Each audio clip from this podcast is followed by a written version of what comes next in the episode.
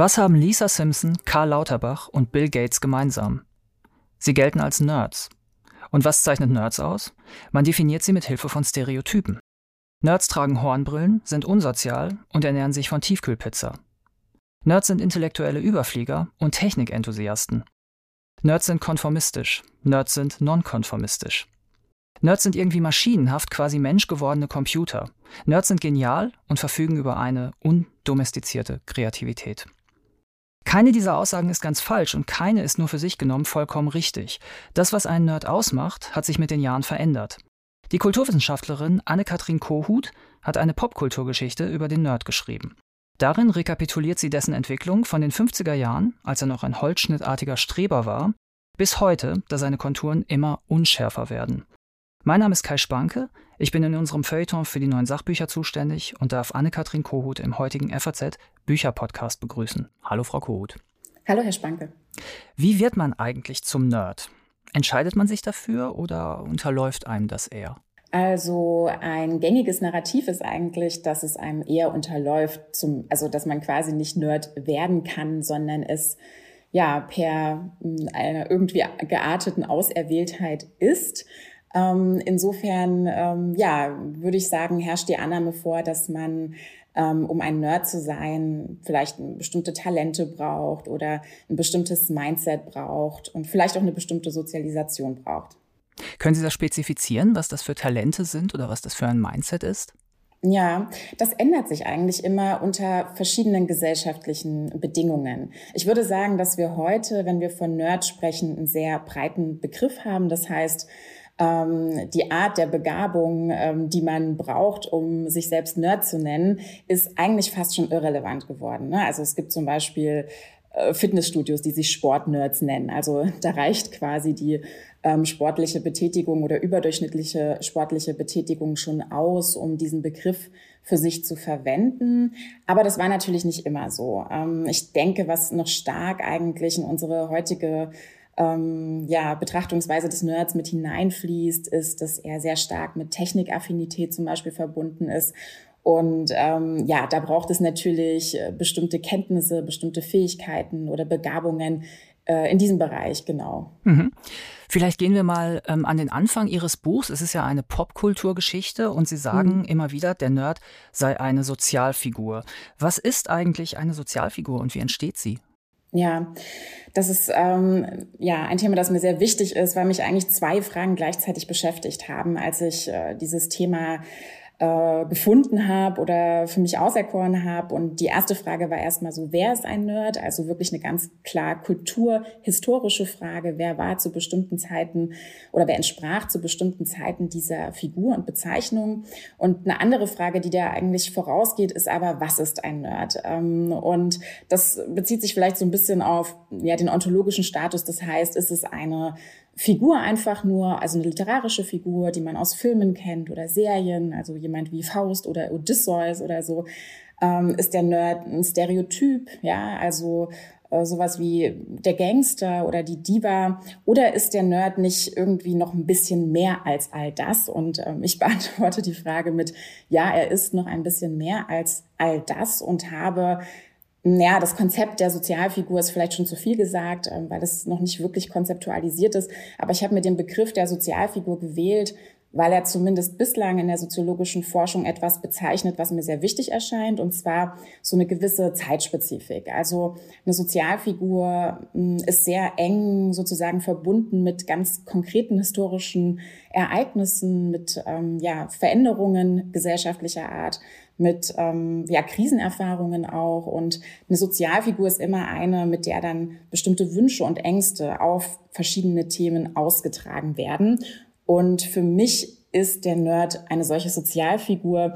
Und ähm, genau, eine Sozialfigur kann sich auch verändern, sie kann aber auch ähm, ja verschwinden. Und ähm, ich denke, der Nerd ist eine Sozialfigur geworden, zusammen mit den Technikdiskursen in den 80er, 90er Jahren und ist auch immer noch eine Sozialfigur.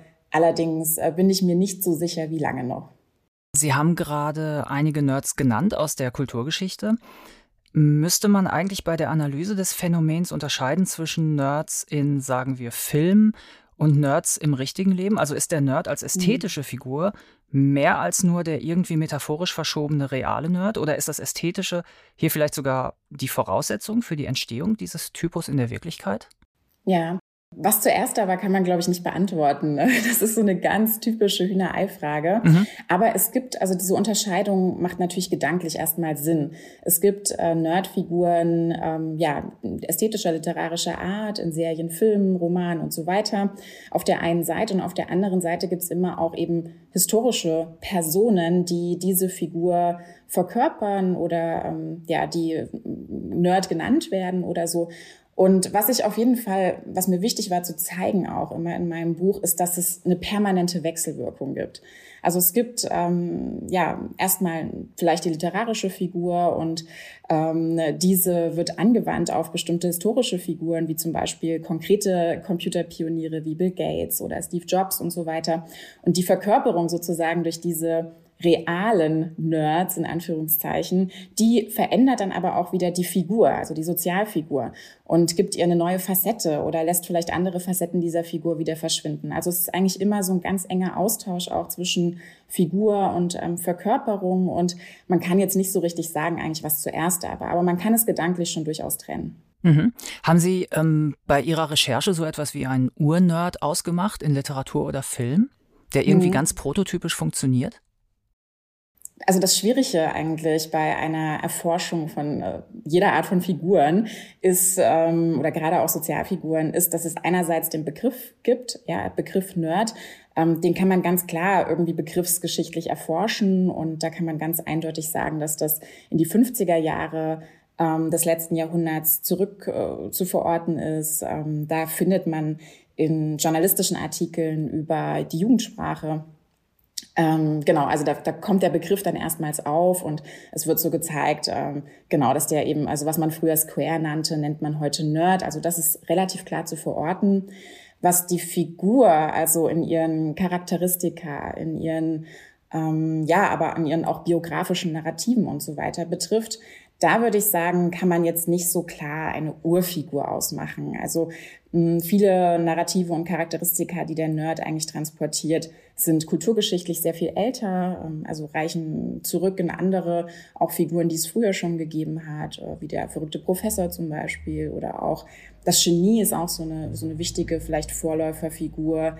Ähm, also man, das ist so eine Art auch, also es verbindet, äh, verbinden sich so bestimmte Grundtypen auch mit der Figur, die natürlich kulturhistorisch ja, ich, ich sage das jetzt mal einfach so, immer schon existiert haben, aber natürlich dann eben zeitspezifisch immer noch mal genauer ausgestaltet wurden. War dann der Philister, wie er in der Romantik aufs Korn genommen wurde, so eine Art Nerd avant la lettre?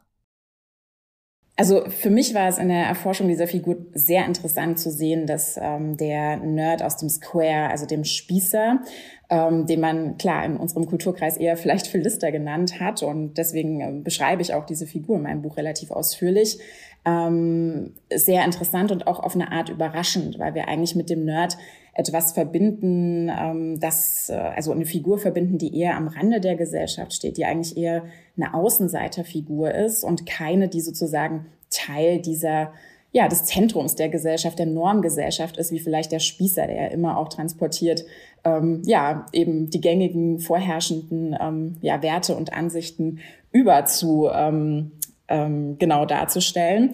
Und äh, nichtsdestotrotz, ja, ist äh, diese Herkunft äh, relativ eindeutig auszumachen. Und insofern kann man sagen, der Nerd hat auch immer noch ein bisschen was vom Spießer behalten oder ähm, eben auch vom Philister behalten. Ich würde sagen, vor allem eigentlich auch konservative Werte, beziehungsweise ist der Nerd nie eine Figur, die konservative Werte ablehnt. Ähm, es ist vielleicht eine Figur, der diese Werte abgesprochen werden, aber ähm, ja, genau, ist selbst keine sozusagen progressive Figur oder keine ähm, oppositionelle Figur. Und das ist, glaube ich, äh, relativ wichtig auch nochmal, um sich zu verdeutlichen, dass der Nerd ja durchaus eben seine Wurzeln im Spießer oder eben im Philister hat. Sie schreiben, dass die Anfänge des Nerds, zumindest im Film in Amerika, beim Teen-Movie zu finden sind. Welche Rolle spielte er denn da und warum ist er offensichtlich an Jugendliche gebunden? Ja, Also im Teen-Movie-Format ist, äh, würde ich sagen, das Stereotyp des Nerds ähm, entstanden. Also ähm, dieser Teenager, der ja irgendwie so gar nicht äh, zu diesen populären Figuren passt, der eigentlich das Gegenteil dieser populären Figuren ist. Und ähm, ist, ich würde sagen, dass mit diesem Teen-Movie-Format drückt sich ja etwas aus, eine Entwicklung aus, die es vielleicht so vorher noch nicht gegeben hat, nämlich dass überhaupt so etwas wie eine Art von Jugendkultur ähm, Anfang des äh, letzten Jahrhunderts aufgekommen ist. Und weil der, sag ich mal, Nerd in der Anfangszeit, ich habe es gerade schon gesagt, eher so der Spießer und die Gegenfigur zum Nerd, also auch das ist immer wichtig, wenn man so Figuren betrachtet, also in welchen Figurenkonstellationen tauchen sie auf. Und die Gegenfigur war ganz lange der Rebell. Ähm, und das sieht man zum Beispiel in so frühen Teen-Movies wie Rebel with All the Cause äh, mit James Dean in der Hauptrolle. Und das ändert sich dann eben in den 70er, 80er Jahren ähm, und den Teen-Movies und Teen-Serien, die wir, glaube ich, alle vor Augen haben, wenn man diesen Begriff irgendwie verwendet.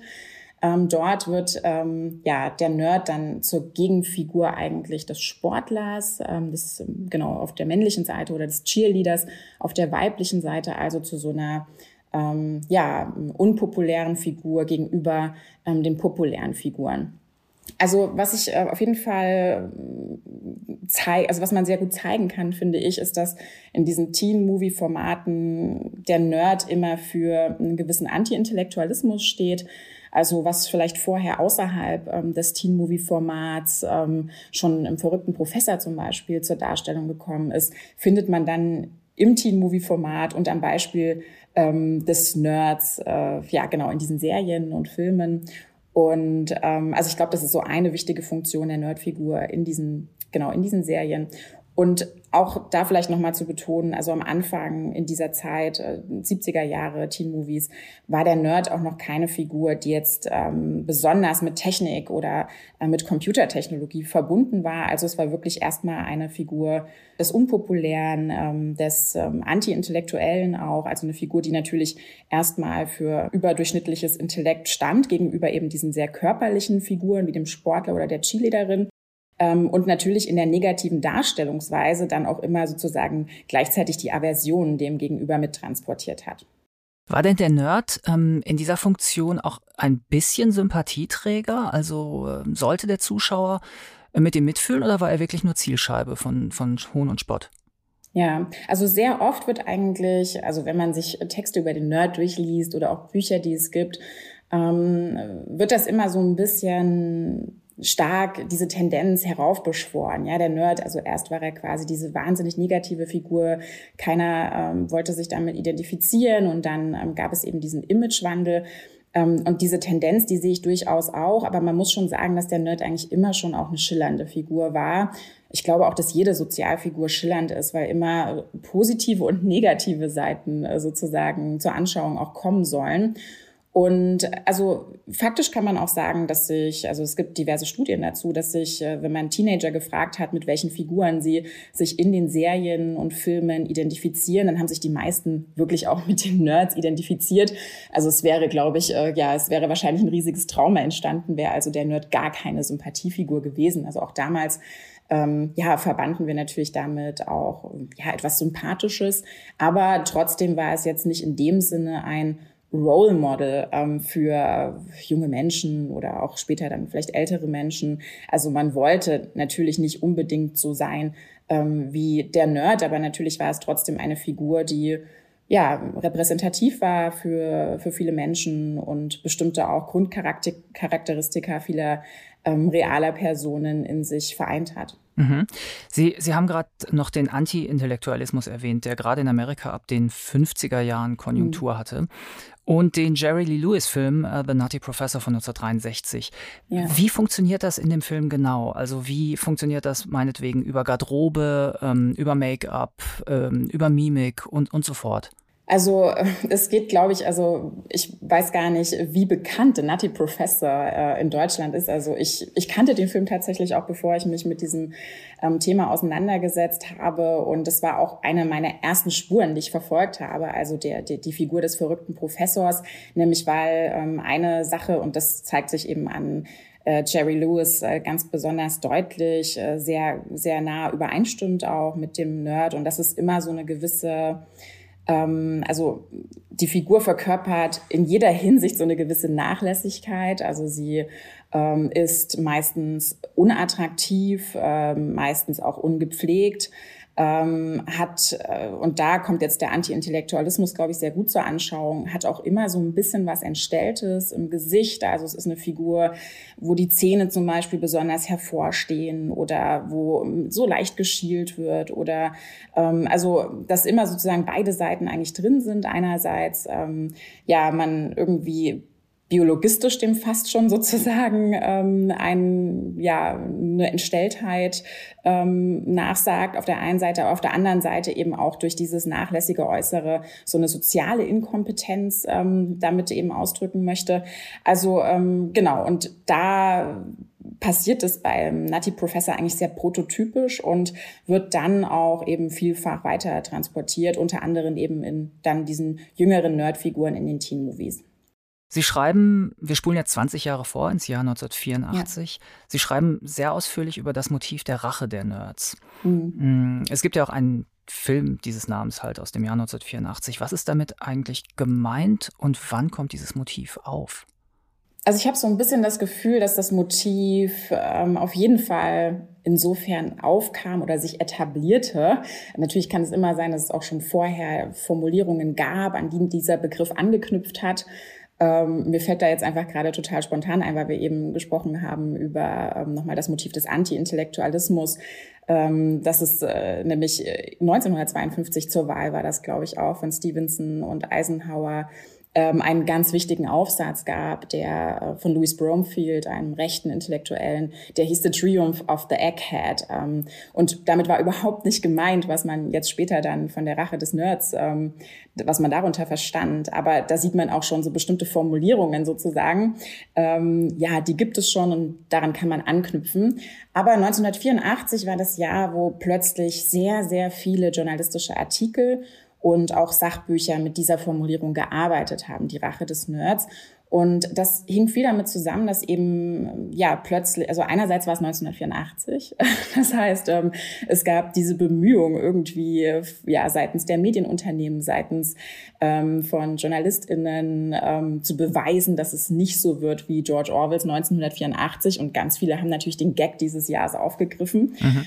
Ähm, und da genau war natürlich die Frage so, okay, wo sind wir, wo stehen wir ähm, in Bezug auf Technologie? Und ähm, viele haben sich dann einfach die Figur des Nerds genommen, um die aktuellen Debatten und Diskurse, die mit dieser Technologie und auch der Computertechnologie zusammenhängen, anschaulicher zu machen. Ist natürlich leichter, wenn man quasi einen Protagonisten hat, an dem sich das eben ganz gut ähm, ja, zeigen lässt. Und ähm, also die Rache ist insofern eben deshalb besonders anschaulich, weil sie natürlich so was Biografisches hat in Bezug auf den Nerd. Also man kennt eigentlich diese Geschichte schon so ein bisschen aus den Teen-Movies. Ne? Also ähm, der Junge ist irgendwie im Teenageralter noch ähm, ja wahnsinnig unbeliebt und ähm, wird diskriminiert von den MitschülerInnen und ähm, später dann aber, also weil er dann quasi so unbeliebt war, hatte er ganz viel Zeit natürlich, ähm, seine Geräte zu basteln und sich mit den Themen zu beschäftigen, die ihn vielleicht dann auch später im Leben sozusagen weiterbringen, also dass die Geschichte immer und ähm, das erfüllt sich dann quasi im Erwachsenenleben, wenn diese Figuren also im Film, aber natürlich dann auch reale Figuren wie ähm, Steve Jobs, Bill Gates und so weiter, äh, dann mit ihren Erfindungen, äh, mit ihren ja bloßen Basteleien plötzlich accidental war damals immer das Motiv, ähm, ja, Millionäre werden und äh, die Welt verändern. Und ähm, das ist natürlich, äh, ja, das ist natürlich so eine Art von Mythos, der da entstanden ist und der sich eigentlich in dieser Formulierung, die Rache des Nerds, ähm, ja dann irgendwie artikuliert hat und ähm, auch heute eigentlich immer noch so weitergetragen wird. Mhm. Es gibt ja die These, dass der Nerd, der auf Rache aus ist, ähm, wenn man jetzt sehr streng mit ihm ist, ja an die Figur des Incels erinnert. Also an einen Mann, mhm. der sich von mhm. Frauen zurückgesetzt fühlt und deswegen so eine spezielle Form der hegemonialen Männlichkeit äh, für sich beansprucht. Und außerdem erinnert er an einen geldgeilen neoliberalen Egoman, wie in dem Film ja. Social Network äh, beispielsweise äh, dargestellt. Und erinnert dann auch in dieser Form, wenn man es denn weiterspinnt, an einen Troll. Mhm. Ähm, ist der Nerd insofern inzwischen vollkommen unzeitgemäß? Ja, also, ähm, also ich würde ich würde sagen, dass das auf jeden Fall ein Gedanke war, der mich sehr lange beschäftigt hat. Also wo taucht die Nerdfigur heute eigentlich ähm, auf?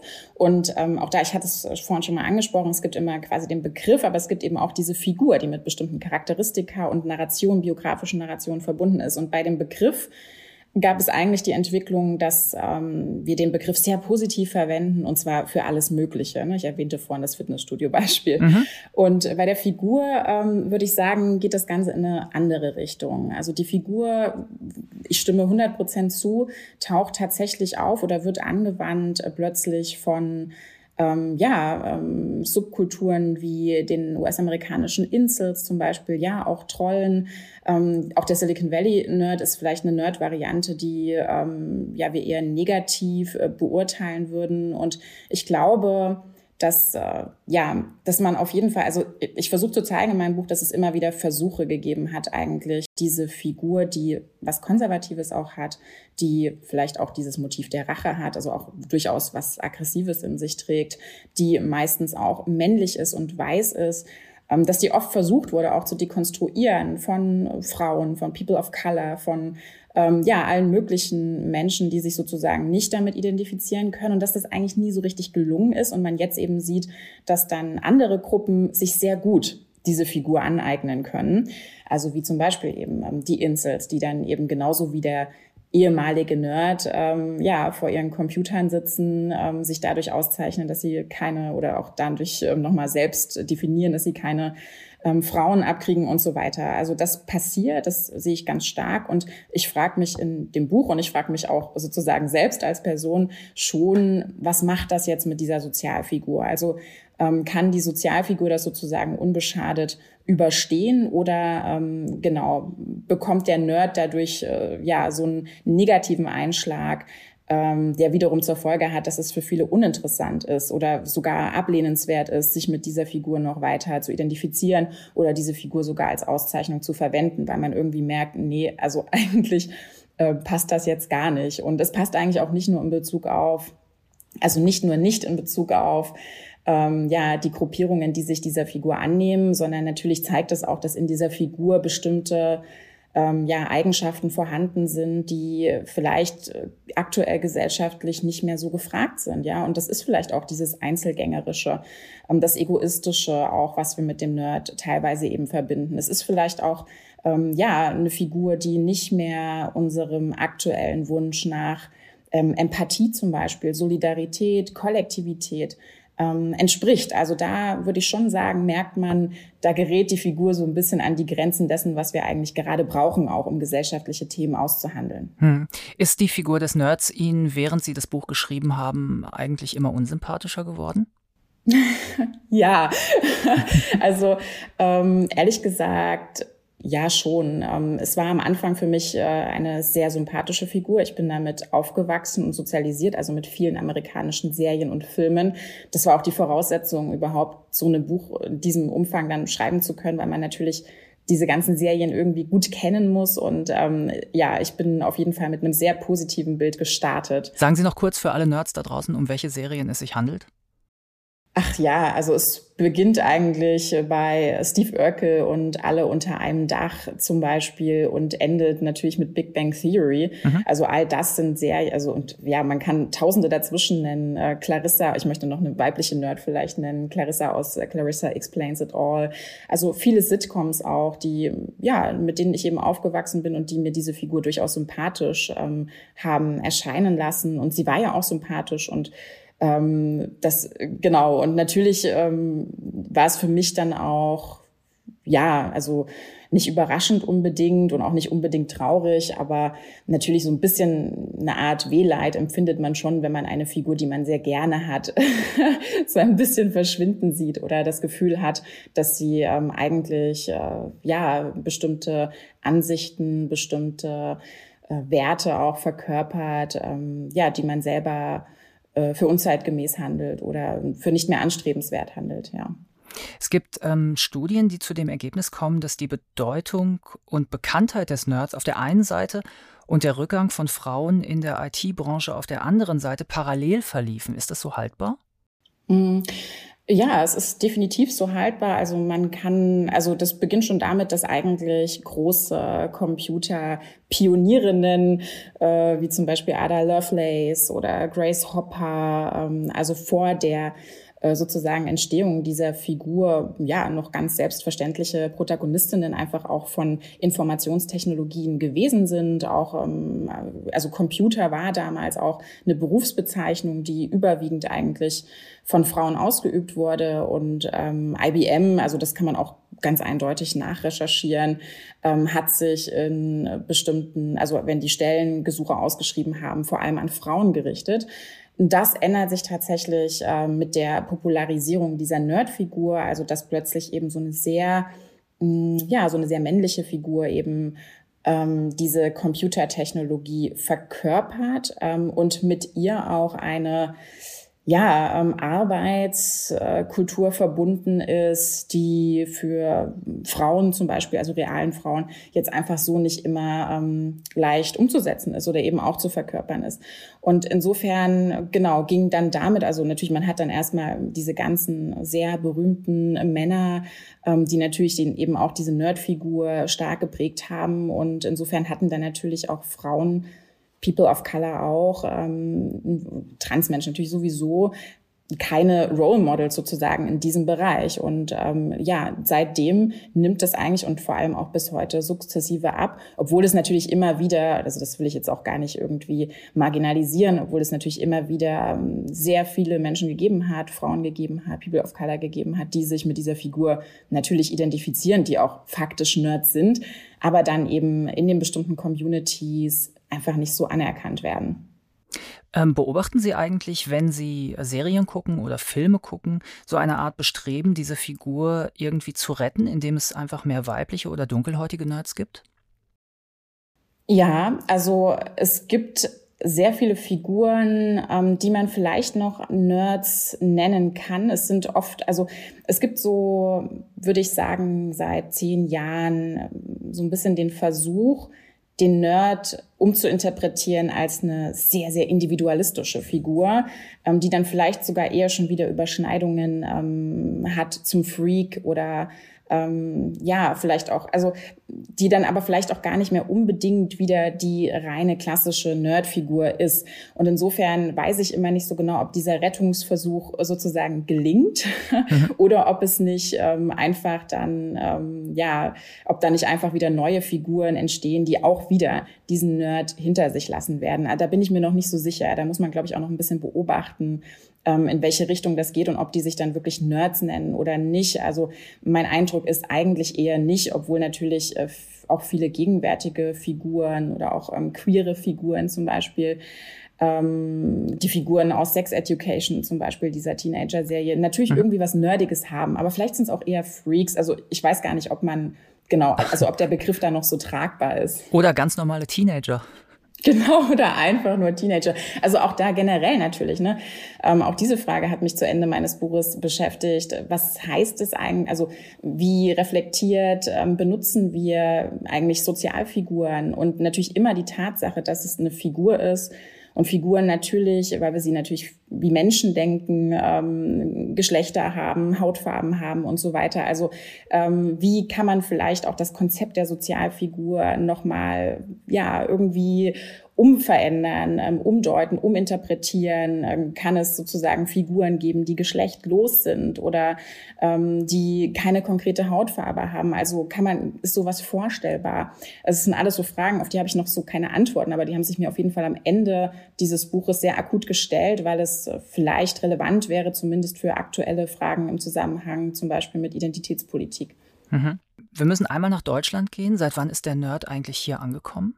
Also es gibt schon, also man, man findet den Begriff äh, schon auch so in den 90ern vereinzelt, interessanterweise vor allem eigentlich ähm, bereits äh, aus der US-amerikanischen Lifestyle-Industrie importiert, also im Begriff sowas wie Nerd, ähm, Nerd-Chic oder Geek-Chic im Fashion-Bereich.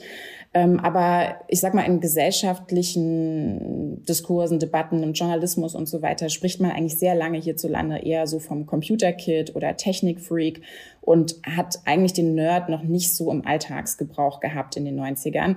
Das ändert sich eigentlich auch erst Anfang der 2000er Jahre und hängt meiner ähm, meiner, meiner Einschätzung nach sehr eng zusammen mit der, mit der Etablierung der Piratenpartei hier in Deutschland. Einerseits, also da haben sehr viele, unter anderem Frank Schörmacher damals, ähm, diesen Nerd-Begriff fruchtbar gemacht, um diese Partei zu bewerten.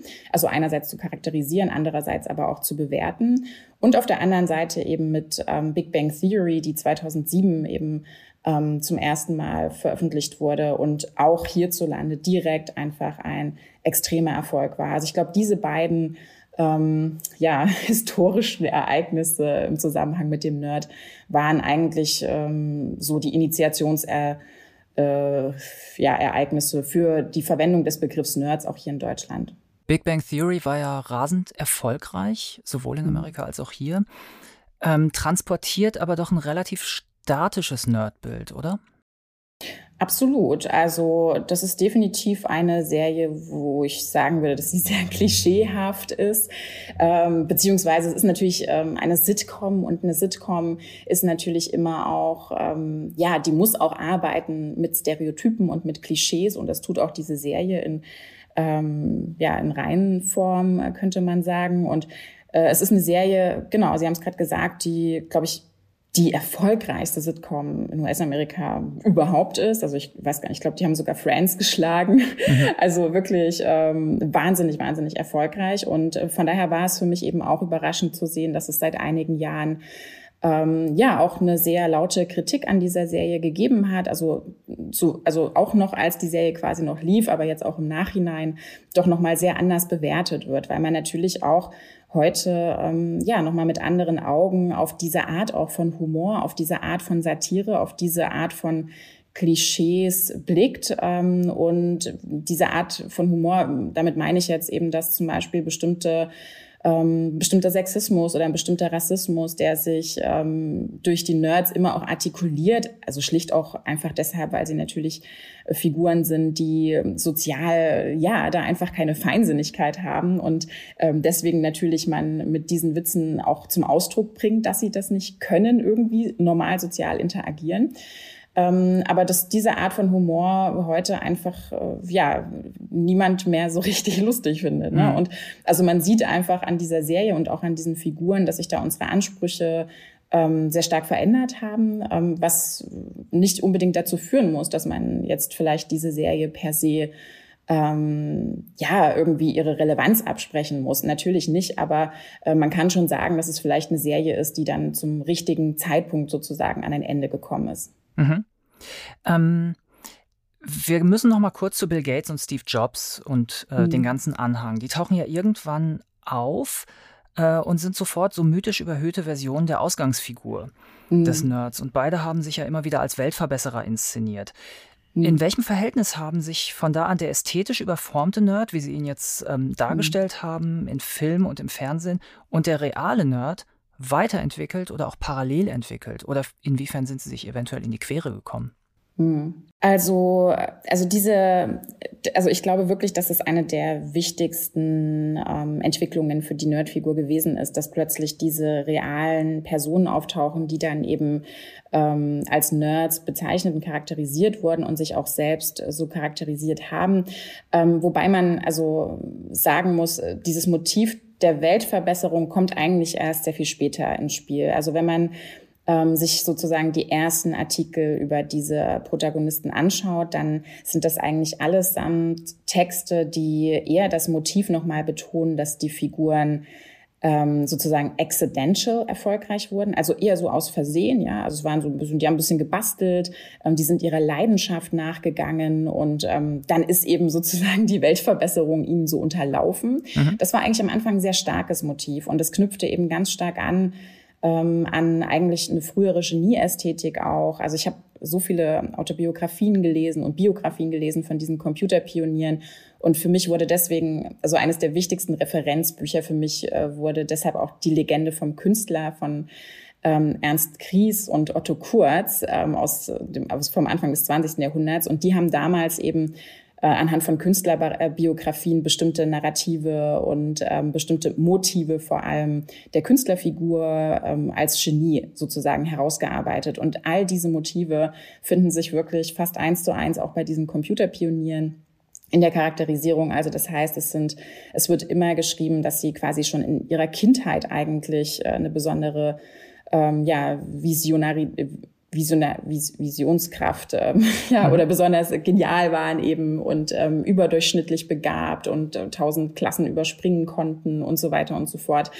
Ähm, dass sie eben ja eine Begabung haben, die von außen nicht zu erklären ist, dass sie Auserwählte quasi sind. Also diese Inszenierungsformen wurden zu dieser Zeit sehr stark angewandt. Und dann gibt es aber eben etwas und ähm, da verändert sich dann eben plötzlich auch wieder die Nerd-Figur und wird zu etwas, das ich dann vielleicht zu den Silicon Valley Nerd nenne.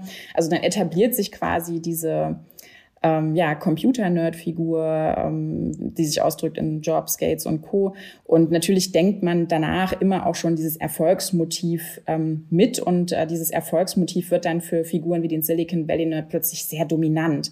Ähm, also ähm, wenn man sich dann wiederum Figuren anschaut, wie Mark Zuckerberg zum Beispiel, ähm, denen, ähm, die haben dann nicht mehr dieses äh, Motiv, dass sie accidental sozusagen erfolgreich geworden sind, sondern ganz im Gegenteil, die sind dann eben diese sehr, ja, ähm, Kalk Kalk Kalkül, ähm, getriebenen ähm, neoliberalen Figuren, die ähm, eigentlich quasi bei denen das Motiv der Rache am Anfang steht und ähm, die wenn man sich Filme anschaut über Mark Zuckerberg, äh, The Social Network zum Beispiel, die ja die ganzen Erfindungen, die sie tun, natürlich nur machen, um, ja, keine Ahnung, Frauen eins reinzuwischen oder ähm, eben, ja, finanziell erfolgreich damit zu werden. Also da, ähm, genau, verändert sich dann die Figur ganz stark in so eine Richtung, wo quasi das Motiv der Weltverbesserung eigentlich zu so einer Floskel wird, die aber nicht mehr gefüllt ist hm. mit Inhalt.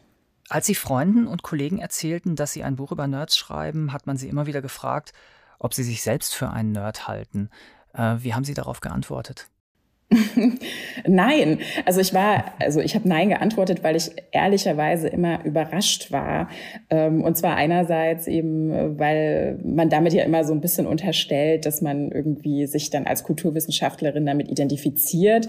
Ähm, das liegt mir aber total fern und das war auch wirklich nicht die Motivation für dieses Buch. Und auf der anderen Seite weil ich jetzt zumindest dem Stereotyp erstmal so gar nicht entspreche. Ne? Also klar, ich bin eine Frau ähm, und irgendwie auch ähm, interessiert an Mode und an Themen, die man jetzt erstmal dem Nerd nicht so nachsagt. Aber gleichzeitig ist natürlich meine These, und insofern muss ich mich auch selber Nerd nennen, dass alle mittlerweile Nerds sind. Das heißt, ähm, ja, dass alle, zumindest all diejenigen, die eine bestimmte Leidenschaft verfolgen, die eine bestimmte ähm, Kennerschaft in einem bestimmten Bereich ausbilden, ähm, ja, sich selbst Nerds nennen und auch als Nerds bezeichnet werden können. Und in diesem Sinne bin ich natürlich auch temporär mal jetzt ein Nerd, Nerd oder ähm, wenn ich äh, mein nächstes Thema angehe, bin ich dann vielleicht ein ähm, XY-Nerd. Also das ist durchaus möglich und insofern genau trifft diese Figur auch auf mich zu. Aber ähm, genau, also dem Stereotyp würde ich jetzt immer sagen, entspreche ich eher nicht. Ja. Letzte Frage unter all den unmöglichen Nerds, welcher ist denn Ihr Liebster? Hm. Also mein absoluter Lieblingsnerd ähm, ist Clarissa aus der Serie Clarissa Explains It All. Äh, also eine weibliche Nerdin sozusagen. Und diese Serie fand, klar, oder wurde ausgestrahlt, glaube ich, Ende der 90er Jahre und war für mich als Teenager wahnsinnig einprägsam, weil es eben eine Frauenfigur gezeigt hat, die ähm, ja, also nicht optisch nerdig ist, aber von ihrem Verhalten natürlich nerdig ist. Sie ist, ähm, also sie programmiert selber Computerspiele. Sie hat einen eigenen Computer ähm, in ihrem Kinderzimmer sozusagen. Ähm, sie hat äh, männliche Freunde, ohne dass es äh, eine romantische oder sexuelle Beziehung ist. Also sie ist einfach, ähm, ja, in jeder Hinsicht als Nerdin sozusagen ein, finde ich, ein Vorbild gewesen, ohne dass man ähm, ja, das Stereotyp dafür hätte bemühen müssen. Nerds, eine Popkulturgeschichte, ist bei CH Beck erschienen, kostet 16,95 Euro und ist unbedingt lesenswert. Vielen Dank, Anne-Kathrin Kohut. Ich danke Ihnen. In den Show Notes und auf unserer Seite faz.net slash Bücher-Podcast, Bücher mit UE, finden Sie weiterführende Hinweise. Wenn Sie Fragen oder Anmerkungen haben, können Sie mir gerne schreiben. Die E-Mail-Adresse lautet bücher-podcast.faz.de, Bücher mit UE. Sie können unseren Podcast auch abonnieren, liken und ihm ein Sternchen verpassen. Vielen Dank fürs Zuhören und bis zum nächsten Mal.